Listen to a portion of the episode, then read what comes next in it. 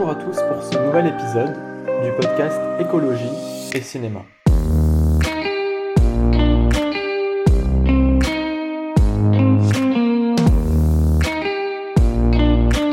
Aujourd'hui, on aborde un monument du film d'animation des années 2000 avec le film Wally. Wally fut l'un des plus francs succès du studio, en plus d'être très salué par la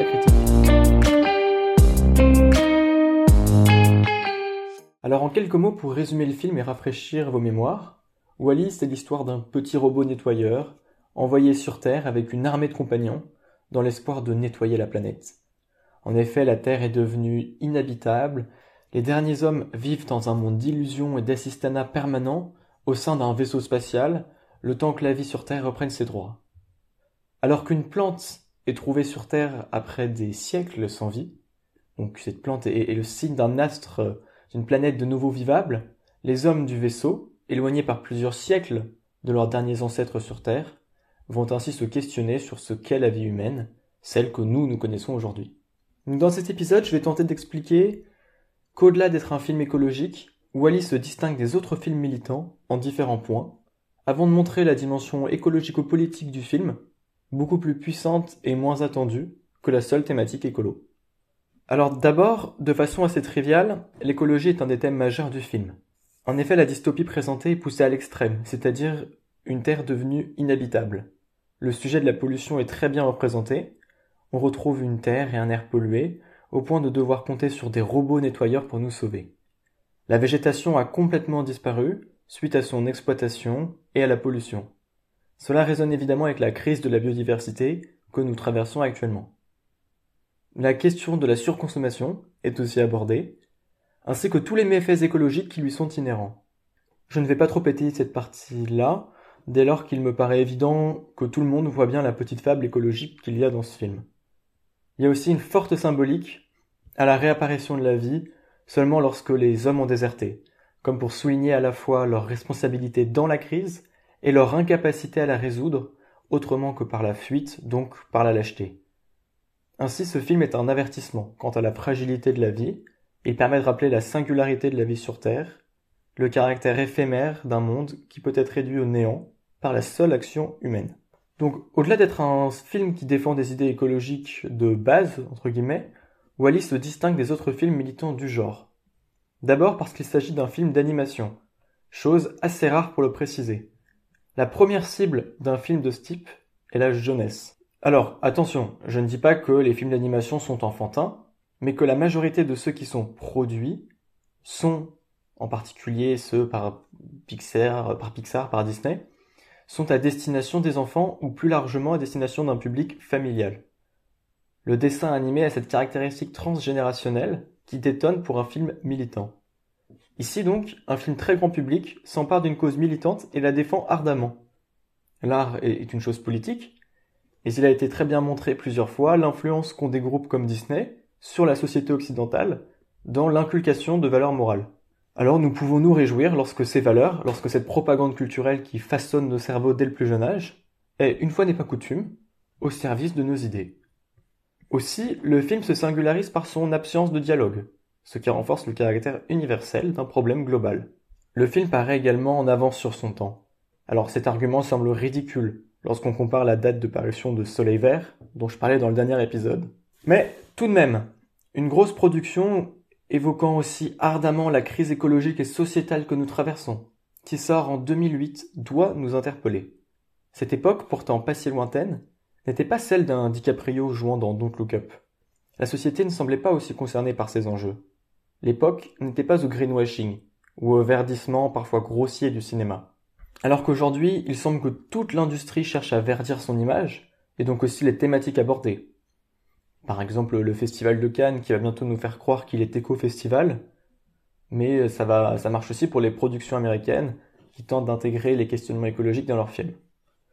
Alors, il est difficile de reprocher à Wally d'avoir fait preuve d'opportunisme en s'emparant de ce sujet, qui finalement ne résonnait pas tant que ça à cette époque. C'est d'ailleurs même l'inverse, on pourrait aisément défendre que Wally a contribué à mettre sur le devant de la scène ces questionnements écologiques, ce qui est tout à fait remarquable.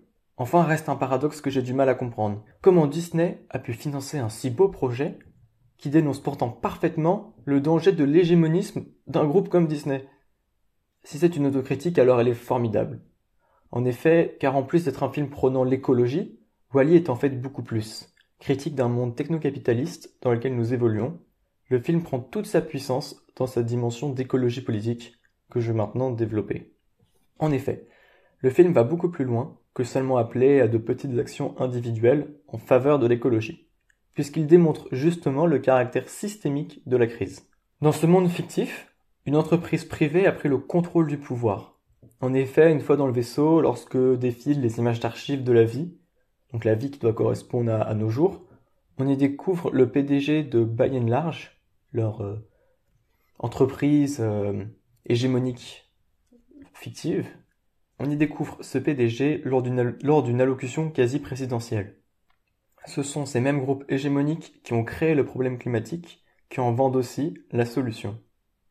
Le vaisseau que l'on retrouve dans le film est enfin sous le contrôle de By Large, qui encore une fois s'est substitué à l'État pour vendre sa solution. Le film dénonce alors un libéralisme à outrance, symptomatique de notre époque. La prise de position est claire. La solution n'est pas à trouver du côté des multinationales. Leur intérêt est seulement financier et non général, ce à quoi pourtant ils tentent de nous faire croire. Wally ne s'en prend pas seulement aux voraces du capitalisme, mais aussi à la technique qui lui sert. En effet, la technologie est omniprésente, pas seulement comme moyen de situer temporellement le film, dans un futur imaginaire, mais aussi comme une façon de rappeler les ravages de la modernité. Dans le vaisseau, la machine asservit l'homme, et lui ôte ses caractéristiques qui font de lui un homo sapiens, à savoir sa supposée intelligence. L'utilisation des technologies au service du capitalisme et au service d'un asservissement des populations n'est pas sans rappeler les thèses du philosophe Jacques Ellul, qui déclarait déjà Il est vain de déblatérer contre le capitalisme, ce n'est pas lui qui crée ce monde, c'est la machine. Ainsi, la technologie n'est pas seulement le symptôme de la société capitaliste, mais aussi sa cause. Encore plus fort, pour nous faire prendre conscience de ces transitions vers un monde de la technique, le film propose une inversion des rôles entre robots et humains. En effet, l'amour et les sentiments, caractéristiques propres à l'homme, sont donnés à Eve et Wally. À l'inverse, les humains devenus abrutis sont limités à une vie robotique. Alors je dis humain abruti, humain aliéné, en pensant évidemment aux réflexions sur la société du spectacle de Guy Debord. La toute première phrase de son œuvre se suffit à elle-même. Toute la vie des sociétés dans lesquelles règnent les conditions modernes de production s'annonce comme une immense accumulation de spectacles.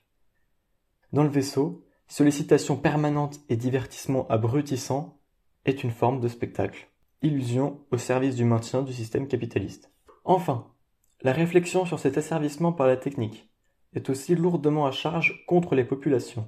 En effet, jamais celles-ci n'agissent. Elles semblent comme éternellement indifférentes à leurs conditions. Cette accusation résonne avec les propos de la Boétie, dans son discours de la servitude volontaire. Heureusement pour nous, la Boétie ne fait pas que défendre la thèse selon laquelle les hommes sont responsables de leur statut de dominé. Il sera l'un des premiers à imaginer et à proposer une forme de désobéissance civile pour échapper à la servitude. On gardera alors cette touche d'espoir révolutionnaire qui est d'ailleurs un peu développée dans la dernière partie du film. Nous avons montré en quoi Wally dépassait la seule défense écologique en se muant en, en porte-étendard d'un film révolutionnaire. La nécessité d'un changement systémique pour atteindre un monde durable est ici démontrée au détriment d'une écologie molle en continuité directe avec le libéralisme. Son format d'animation aussi très bien adapté au jeune public, en fait un très bon outil de propagande, dans un sens qui, pour une fois, nous va bien. Si j'ai très rapidement évoqué la Boétie et sa défense de la désobéissance civile, j'ai assez peu développé cet aspect révolutionnaire. Ce volet-là du film est très bien expliqué sur une vidéo YouTube, vidéo que je vous conseille fortement d'aller, d'aller voir. Elle est de la chaîne Bolchegeek et je vous mets le lien en description de l'épisode. Sur ce, merci d'avoir écouté jusqu'au bout et puis à la prochaine.